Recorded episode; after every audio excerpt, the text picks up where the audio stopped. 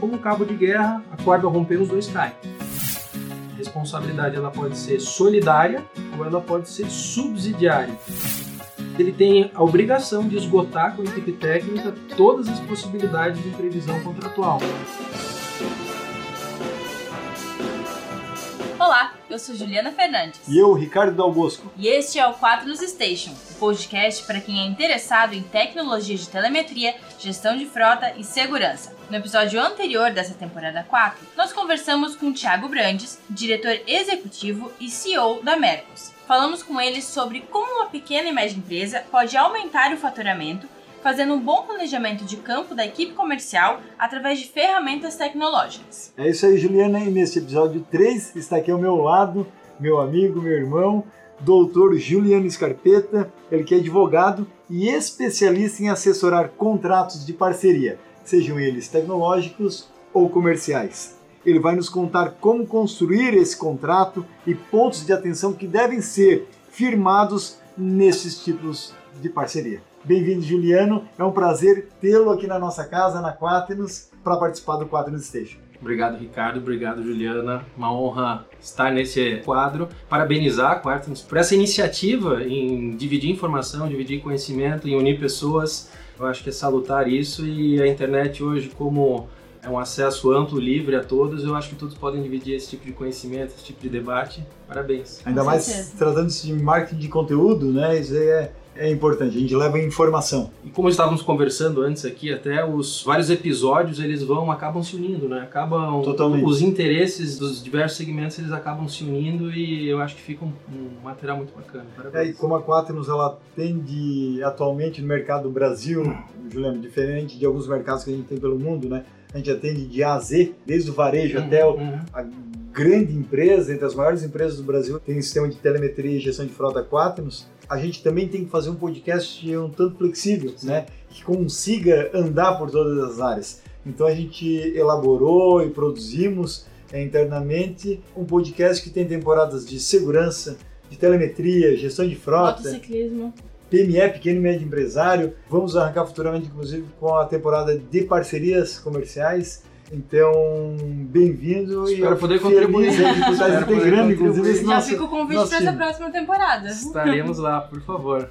Para continuar, né, nossa conversa aqui. Ótimo. Juliano, é... primeira pergunta. Quando uma empresa, ela firma um contrato de parceria, se ela é mal assessorada ou se ela não tem uma assessoria, né? Ela comete alguns erros nessa formulação do contrato. Uhum. Quais são os principais erros que você tem visto? Entendo que os principais erros eles são a previsão somente dos momentos de glória, somente dos momentos de sucesso e os empresários, os dois parceiros comerciais, eles acabam vislumbrando no primeiro momento aquilo que tende a dar certo. Ótimo, deve também ser previsto. Como diz o Catarina, se empolgou-se. Exatamente, acaba tendo uma empolgação e nós vamos para o passo seguinte, mas acaba não havendo uma previsão também das imprevisões contratuais e dos problemas que a relação ela pode existir não é nem só isso. O principal problema que eu vejo é que, em boa parte dos casos, não há sequer um instrumento contratual que venha prever, ainda que somente os momentos de glória ou também os problemas que os empresários eles devem enfrentar nessa parceria. Então, quando a gente fala do direito civil, tratando na área do direito privado, direito civil, eu posso ter uma relação contratual sem necessariamente ter um termo de contrato um papel escrito, redigido com aquelas cláusulas. Um contrato eu posso fazer através de uma relação verbal, de trocas de mensagem no WhatsApp, de e-mails, de documentos diversos. Mas o instrumento correto para se validar essas cláusulas, essas condições, essas obrigações é o instrumento contratual. E boa parte dos empresários acabam, às vezes, por uma não vou dizer uma empolgação, mas por uma necessidade de caminhar um pouco mais rápido com as coisas, deixando esse instrumento contratual por último lado, separado, e se preocupam mais com as regras da parceria, não formalizam isso, e lá na frente, com as imprevisões, isso pode trazer um problema para eles. Juliano, de todos esses vacilos né, dos empresários, como tens comentado, que acabam esquecendo, deixando de lado. Deve ter aí pelo menos um ou dois que são assim, carta marcada, né? Tipo, Sim. quando você vê assim uma parceria comercial tecnológica surgindo, você como especialista no assunto já deve sim. pensar, vai dar pepino porque tenho certeza que não colocaram em contrato. Quais sim. são? Um contrato por si só ele já tem aquelas regras básicas que nós conhecemos, né, que são as partes, que é o objeto, que é o prazo, eleição de foro, assinatura das partes. Esse é o modelo tradicional de contrato. Por vezes, por mais que um contrato, quando ele lido, pode parecer que conste todos os elementos ali, quem não está no dia a dia, quem não está prevendo ali aquelas relações e os problemas daquelas relações, que visualiza através do judiciário, através de outros clientes, acaba não percebendo que existem cláusulas que não são colocadas nos contratos, como por exemplo, cláusula de confidencialidade das informações, para não permitir que um dos parceiros possa se valer indevidamente de informações do outro perante terceiros, cláusula de não competição, para que, havendo às vezes uma, uma situação que possa gerar um resultado muito positivo por uma parte, aquela parte venha se vislumbrar com um resultado e venha excluir outra parte da parceria. A gente está falando de parcerias comerciais, então parcerias comerciais elas devem ser sempre equilibradas dentro da proporção de cada qual, mas a gente nunca pode esquecer que às vezes um empresário pode se valer indevidamente em favor de outro. Uh, regras trabalhistas, obrigações trabalhistas, uh, obrigações tributárias. Numa parceria comercial, por exemplo, posso eu, empresário, estar tá seguindo o meu caminho normalmente ter uma atuação fiscal. Mesmo seguindo a legislação de modo íntegro. Ok, quem é o responsável por aquele auto de infração tributário num contrato de parceria em que, de fato, eu estou fazendo a minha parte, mas eu tive um auto de infração que vai trazer um prejuízo para mim muito grande para atendimento daquela parceria. Se tiver uma previsão contratual, fica tudo muito claro, tudo muito limpo. Mas, por vezes, os empresários acabam esquecendo e colocando somente condições básicas, quando colocam. Eu acho que mais nós no, no escritório nos deparamos é nesses momentos. Nesse tipo de situação. Nesse tipo de situação. E na hora de fazer esse contrato, quem que é responsável?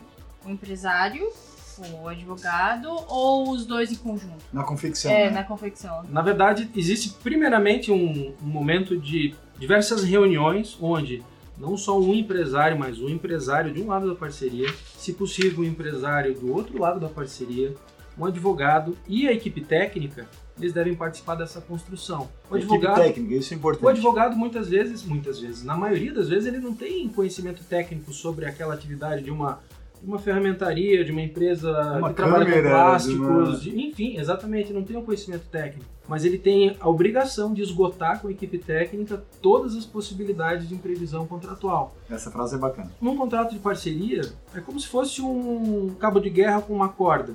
Ele tem que ser equilibrado para os dois, porque se a corda romper, os dois caem. E como é difícil, né, Juliano? Porque apesar de muitas vezes no fechamento do contrato, principalmente comercial ali, como as duas partes estão com expectativas um tanto similares, as duas estão esperando vender mais ou sim, ter mais sucesso. Sim, sim.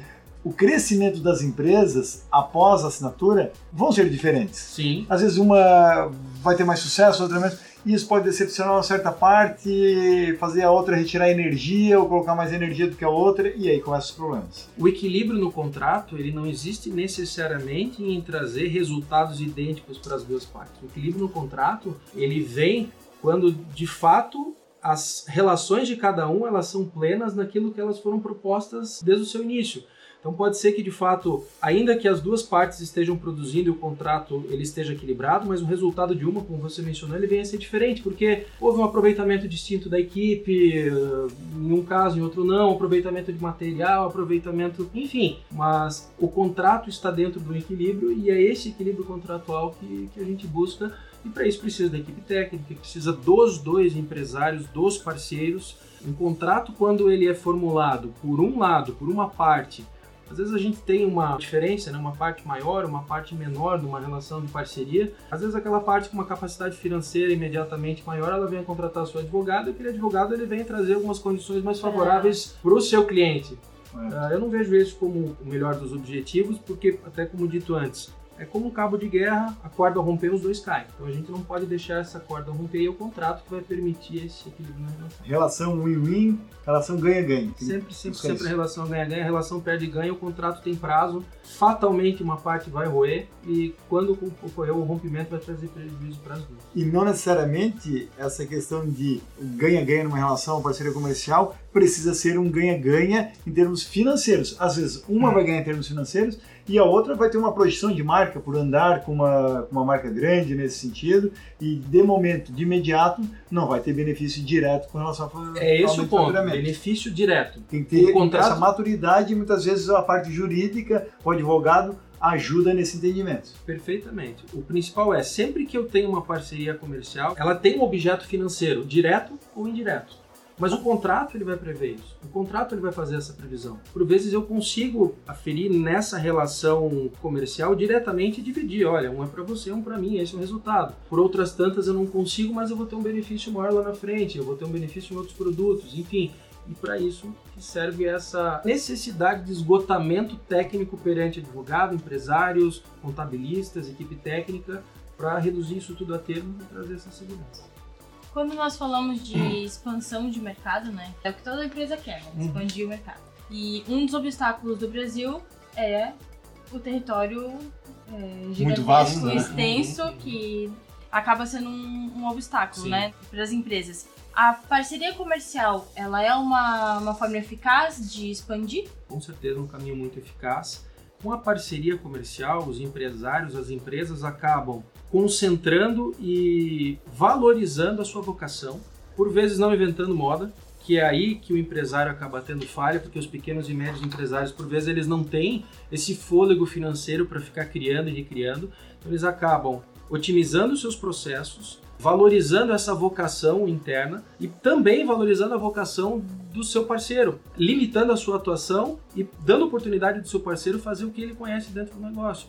Então, a união dessas, dessas duas vocações, eu entendo que acaba otimizando esse processo e todos lucram, todos ganham nessa condição. Então, certamente, seja pela expansão territorial, seja pela oportunidade de novos negócios, eu entendo que a parceria comercial ela é sempre bem vista.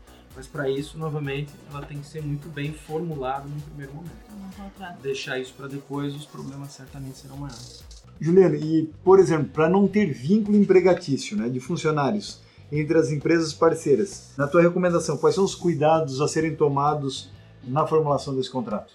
Porque do que eu já vi disso acontecer aí no mercado é um negócio absurdo. Tem bastante, mas o contrato ele traz uma séria limitação com relação a isso.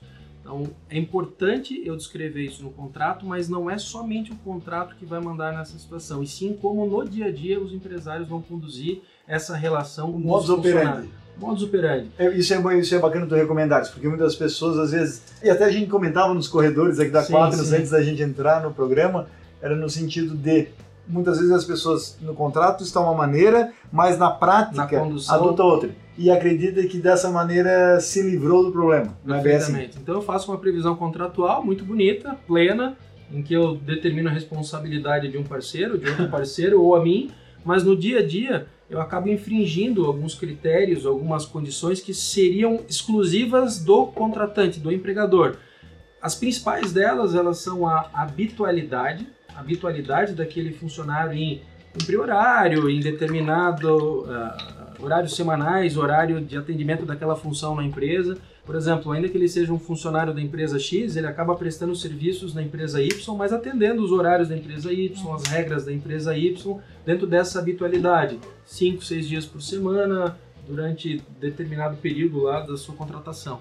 E além da questão da habitualidade, a subordinação ele por vezes não vai ser somente subordinado do contratante dele, sim também subordinado do parceiro, em que o parceiro vai determinar as regras de trabalho dele. Muito cacique para pouco índio. Essa condição é exatamente, exatamente. Essa condição de habitualidade e subordinação do empregado é que vão determinar a quem seria a responsabilidade no pagamento de eventual indenização trabalhista. Então, tenho no contrato bem bacana, bem completo, indicando que o parceiro A vai ser o responsável por qualquer demanda trabalhista vinda daquele funcionário. Mas se no dia a dia opera de maneira diferente, essa primazia da realidade ela vem se sobrepor ao contrato. Excelente, boa dica, Juliane.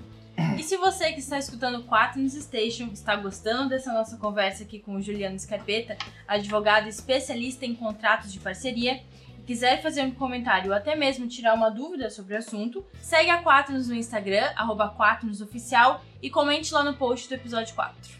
Juliana, ainda há pouco a gente falava a respeito de algumas responsabilidades entre contratante e contratada quando algum colaborador está dentro da empresa. Isso não só em unidades fabris, mas também em empresas de presto serviço ou mesmo varejo. De que é responsabilidade caso, por exemplo, um terceiro né, sofra um acidente durante o serviço por não estar usando o EPI, por exemplo? A empresa, a terceirizada ou o cliente por ter permitido? Todos podem ser responsabilizados Todos. numa situação como essa. Vai depender do grau de influência de cada parte dentro dessa relação. Por exemplo, uma pessoa, uma empresa, pessoa jurídica, contrata uma empresa de segurança e esse terceirizado ele vai instalar uma cerca eletrônica, sofre um acidente, quem é responsabilizado? Todos podem. Todos podem ser responsabilizados. Por exemplo, a empresa onde a cerca está instalada, nesse exemplo, ela deve tomar alguns cuidados. Não é simplesmente instalar uma cerca e transferir totalmente a responsabilidade para as outras partes. Ela também deve se precaver com relação ao atendimento das normas legais e tudo mais. Se todas as normas legais, enfim, aquela empresa onde o serviço está sendo prestado, ao alcance dela, todas as medidas foram tomadas, talvez ela não seja responsabilizada, porque dentro dessa boa-fé ela entende que ela tomou todos os cuidados para que aquele serviço fosse prestado daquela forma. Se eu tenho dentro de uma parceria uma limitação no acesso à informação, em saber que o meu parceiro ele deveria ter tomado tal cuidado, que é muito técnico, é algo muito próprio daquela categoria, talvez eu não seja responsabilizado. Mas, por exemplo, é uma situação, uma regra de EPI simples, como você falou, é um capacete numa linha de produção. Nenhuma das partes exigiu que o empregado usasse capacete. Entendo que todos podem ser responsabilizados. Aí vai uma diferença nessa responsabilização. A responsabilidade ela pode ser solidária ou ela pode ser subsidiária. Responsabilidade subsidiária é quando aquele empregado ele pode acionar primeiro o empregador dele por conta daquele fato. Se o empregador dele não tiver condição de cumprir com aquela obrigação trabalhista, ele vai acionar a segunda empresa parceira. Caso a segunda empresa parceira tenha uma terceira empresa parceira, por exemplo, ele vai poder acionar a terceira empresa e vai ter uma cadeia sucessiva dentro dessa responsabilidade subsidiária. Responsabilidade solidária, ele pode acionar todas a qualquer tempo, porque teve uma culpa muito forte de todas essas empresas, sem avançar tecnicamente no assunto, né?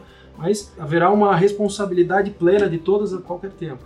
Então, a responsabilidade solidária, todas ao mesmo tempo acabam se responsabilizando. A subsidiária é como uma escada, não conseguiu, vai para a próxima, vai para a próxima. Isso é um grau de culpa, às vezes um pouco maior, um pouco menor a cada parte. E pegando esse gancho já das responsabilidades, né? As empresas, elas procuram ajuda só depois que o problema já tá ali ou elas fazem essa consultoria antes? Ao equilíbrio, os empresários eles estão cientes cada vez mais por conta do acesso à informação, por conta da diversidade de meios de difusão de informação hoje, desses cuidados que eles devem tomar, porque muito mais facilmente a eles chegam problemas, chegam situações de o, o colega eu vi numa notícia numa rede social, Ou vi num- escutou no podcast do Quadros e Insistente? ele vai escutar no podcast aqui e essa informação acaba chegando de modo muito mais fácil a ele. Então eu acho que isso está bem dividido, mas eu divido aquelas empresas que se preocupam em buscar uma consultoria somente depois, quando ocorre algum problema. Normalmente eles fazem, é meio clássico, a gente acaba percebendo isso, os profissionais acabam percebendo que há duas situações. Os empresários ou os seus colaboradores às vezes encontram na internet modelos contratuais similares ou próximos àquela parceria, ou a ideia que eles têm daquela parceria.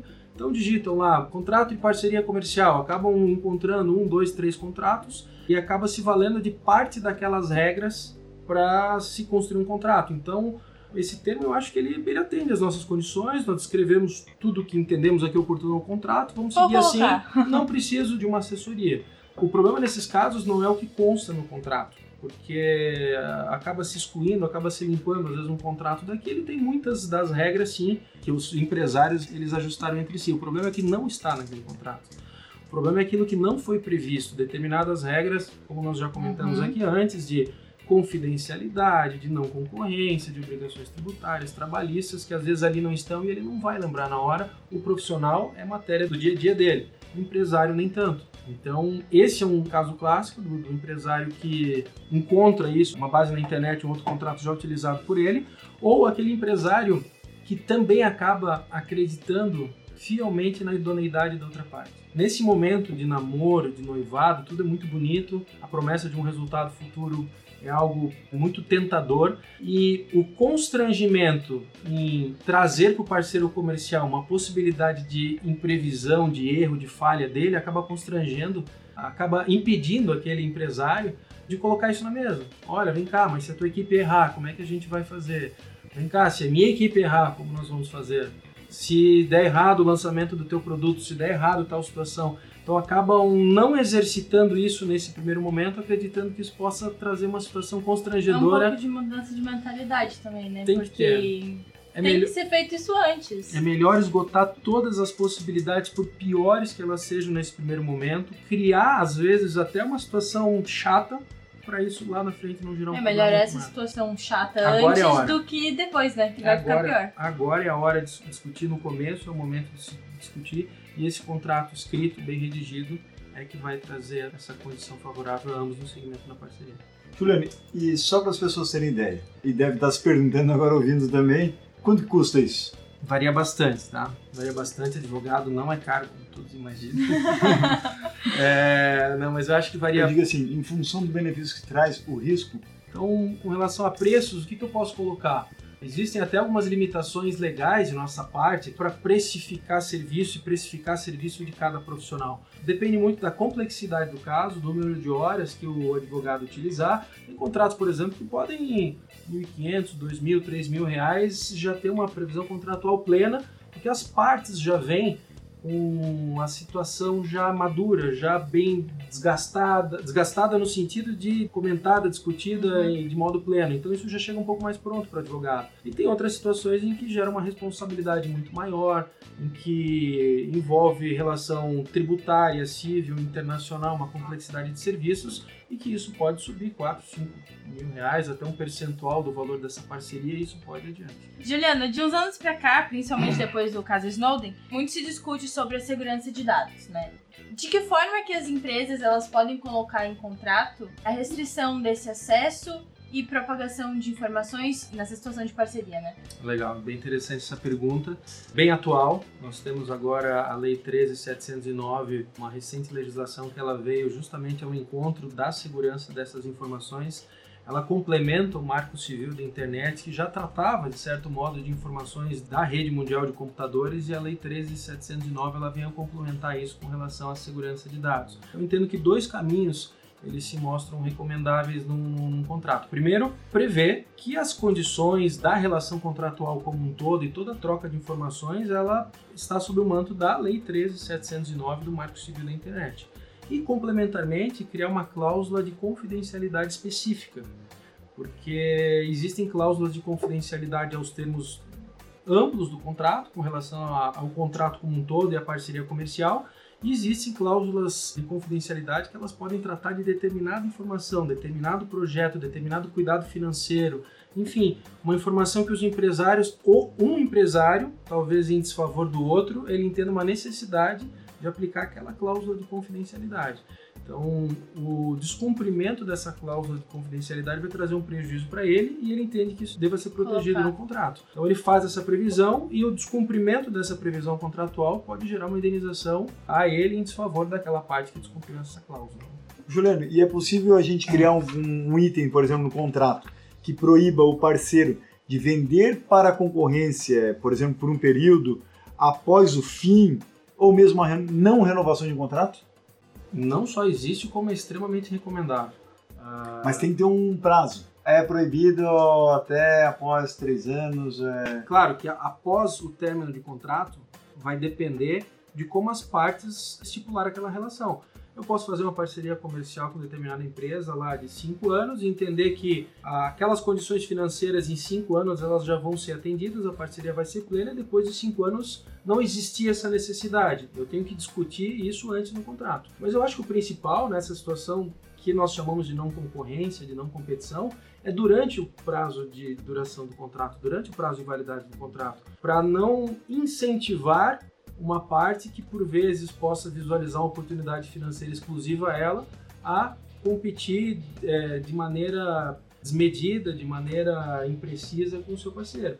Então, Caso esse contrato venha a ser rompido de maneira unilateral por uma parte em desfavor da outra, a parte que rompeu não poderá desenvolver aquele produto, aquele projeto, aquele serviço no período de um ano, dois, três, cinco, seja lá o período que as partes entenderem como oportuno. Então, o principal não é nem somente após o término do contrato, mas durante o Durante, contrato. durante. Durante o contrato. E não pode ter o seguinte, ah, é, após o final de contrato, como a cláusula era eternamente não pode vender solução concorrente, não pode ser interpretado de uma maneira, como é que se diz, aquele jargão, leonina. Sim. Isso sim, pode também. Pode. Eu posso estipular num contrato que ao término do contrato nenhuma das partes poderá se valer daquele objeto da parceria, daquele projeto, posso, mas o que eu não posso é limitar ou impedir que aquela cláusula limite ou impeça o desenvolvimento das atividades do meu parceiro. Certo. Então, eu tenho um parceiro que trabalha com determinados projetos de engenharia aeroespacial. Dá um exemplo bem, bem atípico aqui. E ao final de cinco anos eu vou determinar que ele não pode mais prestar determinado serviço no Brasil. Mas antes ele só trabalhava com aquele serviço. Isso vai condenar a empresa dele ao Justo. fechamento. Então, eu não posso ser tão específico, eu não posso ser tão aberto ao ponto de fechar com a empresa que de repente produz um serviço específico, mas tem que ser específico nessa relação contratual, nessa cláusula, ao ponto de não prejudicar nenhuma das partes. Porque muitas vezes é comum, após as partes rescindirem, muitas vezes aquele ex-parceiro voltar e atacar os clientes da própria empresa. Em determinadas situações pode ocorrer, mas eu tenho que entender que durante o prazo do nosso namoro, vigência, noivado, casamento, aquela relação foi plena, eu obtive os resultados financeiros e lá depois de 5, 10 anos, por vezes eu não posso impedir que o meu parceiro comercial ele venha desempenhar aquela atividade plena, ainda que venha também atacar clientes que nós atingimos em conjunto. Em outras tantas, não. Em outras tantas, as partes vão avaliar aquela condição e falar: Poxa, vem cá, se ao final de cinco anos você andar sozinha, você sabe que vai ser desproporcional dentro daquilo que nós construímos em conjunto. Então, a relação que vai mandar nesse caso. Se não vira aquele o, divórcio mal acabado, né, Juliano? Era um amor enquanto durou, depois que terminou a relação de parceria, vira, eu digo, uma mistura de Kill Bill com Wolverine. é, é só unhada na cara. Dep- de- dependendo de determinada situação, é mais que o Bill vocês, e outra. vocês no escritório devem tratar essa tipo de situação. Até falando em escritório, por exemplo, a atividade de um advogado. Eu hoje sou sócio de uma banca de advogados, eu tenho uma especialização, tenho mestrado na área de direito privado e de direito civil. Correto. E eu faço um contrato de não competição dizendo que eu não vou mais atender clientes nessa determinada área. Essa cláusula é um pouco exagerada por conta da minha formação Sim. profissional de 15 Sim. anos exclusivamente naquilo. Uhum. Então ela, ela acaba sendo, como se- o termo que você utilizou, leonina, nesse sentido de ter um exagero. Mas não impede no contrato eu ter a previsão de não atender determinado cliente ou determinada área num nicho muito específico que foi construído em conjunto na parceria. Ou a partir de um determinado tempo. Um ano, dois anos, três anos, exatamente isso. E Juliano, em relação às empresas de segurança, né, as parcerias com as empresas de segurança, existe algum cuidado a mais, algum ponto que deve ser colocado no contrato nessas parcerias? Eu entendo que em casos A gente está perguntando porque a gente sabe que tu tem experiência, inclusive nesse segmento. Nas empresas de segurança, nós temos duas situações. Uma, entendo que os contratos das empresas de segurança, o cuidado deve ser ainda maior porque o tipo de prestação de serviço que uma empresa de segurança faz é algo que já pressupõe um, um desconforto, um conflito aparente, algo delicado para outra parte que está esperando aquele serviço. Então, seja a empresa de segurança ou um eventual parceiro dela na execução daquela prestação de serviço, a gente deve sim estudar de modo ainda mais próprio, de modo mais preciso essa relação. E as empresas de segurança hoje, muitas delas estão migrando para empresas de monitoramento eletrônico, que passam a ser um serviço que, para aquele que está recebendo a prestação desses serviços, eles podem se confundir, mas na prática são serviços distintos. As empresas de monitoramento eletrônico são empresas que se valem de equipamentos tecnológicos, de uma tecnologia muito avançada, para informar o cliente com relação à proteção de determinado patrimônio ou, ou informar a autoridade policial quando aquele patrimônio é violado eh, e se valem dessa ferramenta de segurança. Elas não têm de modo ostensivo um trabalho de segurança em cima disso. mas a relação contratual dela com seus parceiros, os seus clientes, deve ser ainda mais fina porque o cliente pode esperar um serviço de segurança, mas na verdade ele tem um serviço de monitoramento. Não há nada de errado em um serviço ou outro serviço, mas nessa definição contratual daquilo que de fato está sendo prestado para o cliente. E os parceiros dentro dessa relação também. Existe, e é clássico, dentro dessa parceria, tanto nas empresas de segurança quanto nas empresas de monitoramento, a efetivação desses serviços por terceiros. Internamente também há que ter esse cuidado para formar a cadeia de monitoramento. Deixar bem claro também se esse monitoramento ele é ativo ou passivo, se ele é pré-acontecer uma ocorrência, após acontecer uma ocorrência, se ele é feito pela empresa ou pelo próprio cliente. Eu vejo muitos erros aí no mercado, ainda mais que a Quaternos, o nosso sistema de gestão de frota e telemetria, a gente atende as maiores empresas de Exatamente. segurança no mercado. Como é comum errarem com relação a essa explicação, não só comercial, mas também de contrato, Juliano, no mercado? Porque muitas vezes o pepino só aparece quando acontece alguma desgraça, né? Ou algum problema lá no cliente, sim, sim. e que daí vão rever contratos. E aí o cliente achava que a empresa estaria monitorando e na verdade esse monitoramento era pelo cliente.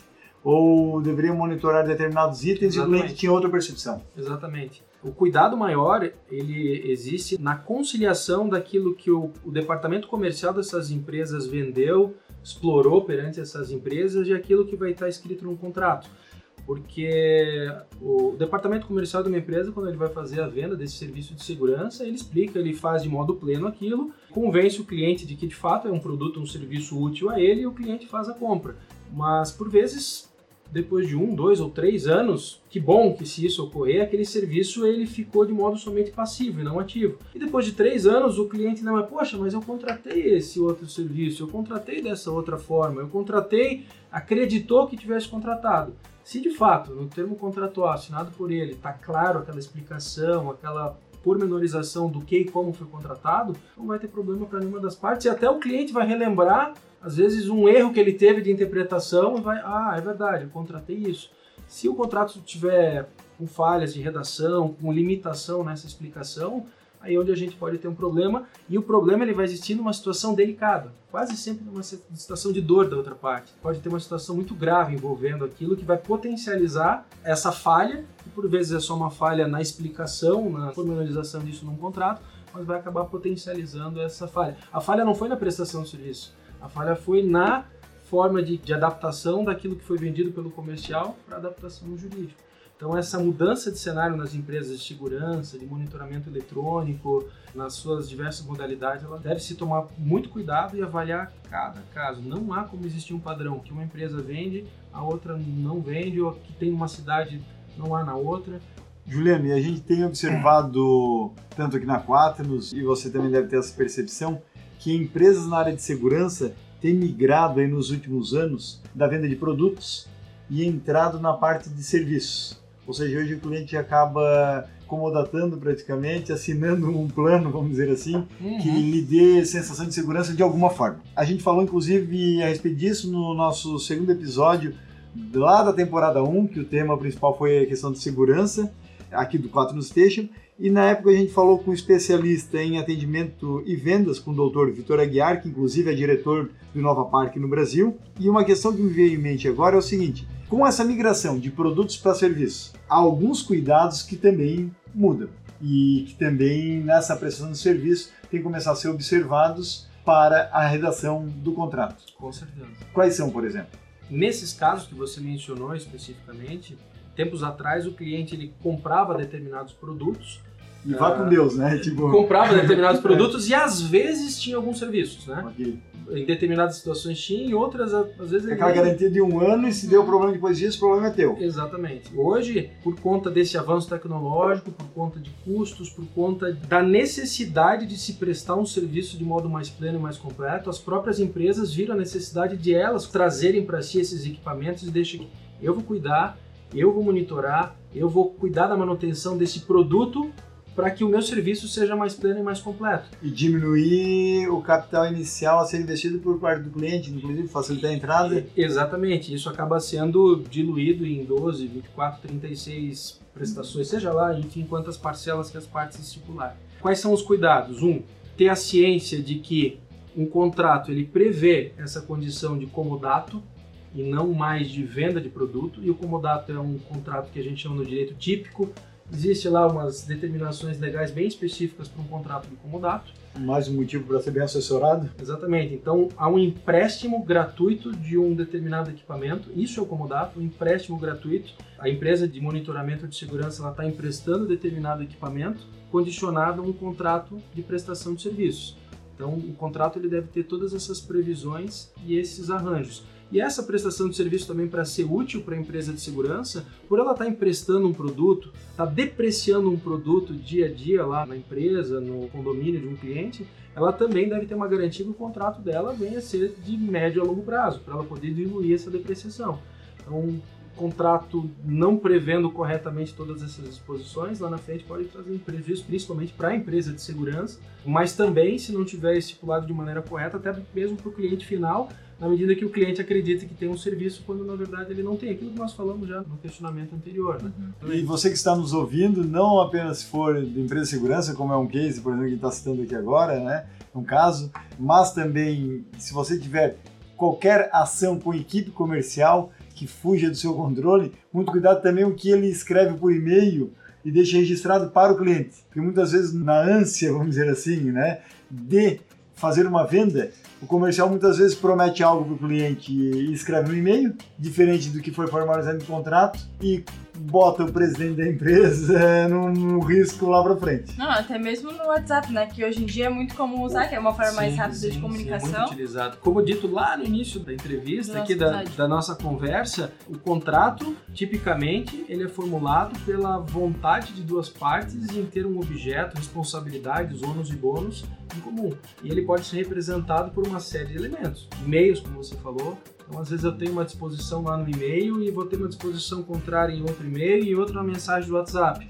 E no contrato, uma terceira. No contrato, eu tenho que fazer uma previsão indicando que essa é uma informação posterior e revoga todas as anteriores. Então, é, é justamente aí que deve se ter o contrato. Às vezes, na ânsia de vender, promete determinada situação. Ah, vou esquecer aquela situação, coloco uma condição plena aqui no contrato em que meu chefe vai olhar, olha, cliente geralmente daquele, principalmente em vendas online, né, daquele li e aceito, né, as condições nunca, e nunca leu, né? Na verdade tinha que ser não li, não concordo, mas vai mas frente. mas, mas segue o baile. Nós também quase sempre fazemos isso, né? Clica no li, aceito e, e vai embora, né? Mas... Acabou de hipotecar a casa. Exatamente, exatamente. Mas em contratos, essa medida em que quase todos nós lá clicamos no li, aceito os termos e condições do contrato, elas são aplicadas em contratos que nós consideramos como de menor importância. Aqueles contratos que podem gerar, como os que nós estamos tratando aqui de parcerias comerciais, que podem gerar falência de uma empresa, o, fracasso de um negócio como um todo, certamente o empresário não deve ter essa displicência em bater o botão ali, aceito, fechar os olhos e começar a trabalhar. Essa ânsia, às vezes, em começar a trabalhar da forma errada, pode ter tudo a perder. Juliano, e às vezes até um próprio chamado NDA, né? Um contrato de confidencialidade ali das informações. Muitas pessoas às vezes acham que aquilo não é um contrato, né? É só é um, é um termo aqui, né? Assina aqui o meu NDA, o meu NDA, o meu NDA. Uhum. E muitas vezes acaba não dando devido valor para aquilo. Principalmente, e como é um dos temas aqui hoje, a questão de como diminuir riscos na formulação também de contratos de parcerias tecnológicas, é um ponto de atenção. É um ponto e é cada vez mais comum. É um ponto de atenção. O NDA é um contrato de confidencialidade. É um contrato. Not Disclosure Agreement. Exatamente. Juliana vai botar a tradução disso ali no, no, no, nosso artigo. É um contrato preliminar que vai gerar algumas regras preliminares e umas regras também de confidencialidade. Então, ele deve existir lá num primeiro momento, quando um dos empresários, uma das partes, passa a ter uma ideia essa ideia, ela de fato é promissora e ela vai propor para uma segunda parte, mas não tem certeza se a segunda parte vai aceitar. A pessoa assina um contrato, um, um NDA, como você bem colocou, e nesse NDA vão estar previstas algumas situações preliminares daquela relação plena que vai existir depois. E caso a relação não dê certo, a parte não vai poder se valer daquelas informações, daquelas ideias, enfim, daquilo que foi transmitido a ela para um negócio próprio. Às vezes o empresário pode assinar um, dois, três NDAs até formar uma parceria com um quarto parceiro empresário em cima disso. O NDA ele não faz sentido quando os empresários chegam até uma assessoria jurídica com algo já formatado, praticamente pronto, querem reduzir a termo isso. Então já passou da etapa do NDA. A gente deve prever boa parte dessas condições do NDA já no contrato principal, já no contrato paradigma ali, a relação das partes. Juliano, e além de levar conhecimento através do 4 News Station para você que está nos ouvindo, a gente também gosta de dar dicas e entre as dicas que geralmente a gente dá aqui, independente da temporada, é a respeito de feiras, congressos e exposições que acontecem sobre o assunto em diversos lugares, não só no Brasil, mas também nos quatro continentes que a Quaternos também atua. Uma boa dica para você que quer entender melhor sobre este mercado de parcerias comerciais tecnológicas por exemplo, na área de segurança, como a gente vinha citando aqui, alguns casos que vem acontecendo e alguns cuidados, indico também seguir aí os eventos do CIESE, que é o Sindicato das Empresas Sistemas Eletrônicos de Segurança, que praticamente tem em todo o estado no Brasil. Um evento também bem bacana para ir, que envolve empresas de segurança e tecnologia, é a ISC Las Vegas, né? já vai lá, já faz International Security Conference. Conference. Já vai lá, já faz um turismo, mas também já agrega com conhecimento acontece no mês de abril, anualmente, e traz evoluções aí um do, do mercado gigantesco, um né? Gigantesco, impressionante. Até quem não é da área de segurança vai nesse evento e se surpreende positivamente. Já tive um amigo que foi e é um evento muito interessante. Bem ou mal envolve o dia a dia de todos. Só cuidado para não se perder em Las Vegas e acabar não voltando, porque senão, se der um atraso aí. Não vai ser seguro para ti. Quando voltar para casa, a esposa está esperando com o cabo da vassoura para dar nas costas, né, Juliana? É isso aí. E também tem a ExpoSec, né, Ju? É o maior evento de segurança da América Latina, que também traz inovações para os próximos anos aí na área de segurança e tecnologia. Para quem se interessou, a ExpoSec é um pouquinho mais perto, acontece em São Paulo. Não tem tanto. Já é de mês de maio. De maio, verdade. É isso aí.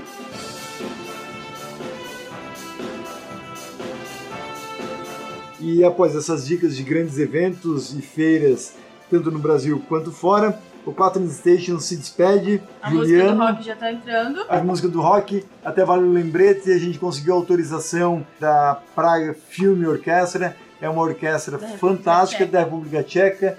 E como homenagem aos nossos principais ouvintes, principalmente o pessoal que nasceu na década de 70, na década de 80, nos autorizaram a utilizar o, a música tema do filme rock. É essa agora que tá. Essa, essa aí que o Adriano aí já tá fazendo subir aí as, as picapes. e, então a gente se despede aqui com a presença de Juliano, meu amigo, doutor Juliano, um orgulho de tê-lo aqui em nossa casa e com certeza foi um, um ótimo Quatro Station neste dia mais uma vez só tenho a agradecer, não só agradecer, como parabenizar novamente essa iniciativa de vocês, excelente, parabéns mesmo. Muito bem conduzido pela Juliana, o cara da excelente. excelente. Eu sou improviso. O Ricardo aqui já está praticamente contratado pelas grandes redes, já estou sabendo de propostas comerciais, parabéns, parabéns. Excelente, obrigado mais uma vez, pessoal, muito obrigado. A gente também agradece aos nossos parceiros da Quaternos Internacional, Google, Samsung, Apple, VDO Continental, Bosch Europa. É isso aí, Juliana. O Quaternos Station é o podcast criado e desenvolvido pela Quaternos Rastreamento e Telemetria. Nós somos referência em tecnologia da informação, estando presente em quatro continentes e também atendendo mais de 30 mil clientes pelo mundo. Para você que nos acompanhou até aqui, Continue nos acompanhando pelo nosso Instagram, arroba Oficial, na nossa página do Facebook, no nosso canal no YouTube e, é claro, no blog Quaternos, que tem uma série de conteúdos lá sobre empresa de segurança, gestão de frota, telemetria, contrato de parceria, tudo tá lá. E segue tá essa lá. fera aqui também, que lá no Insta é arroba j.scarpeta.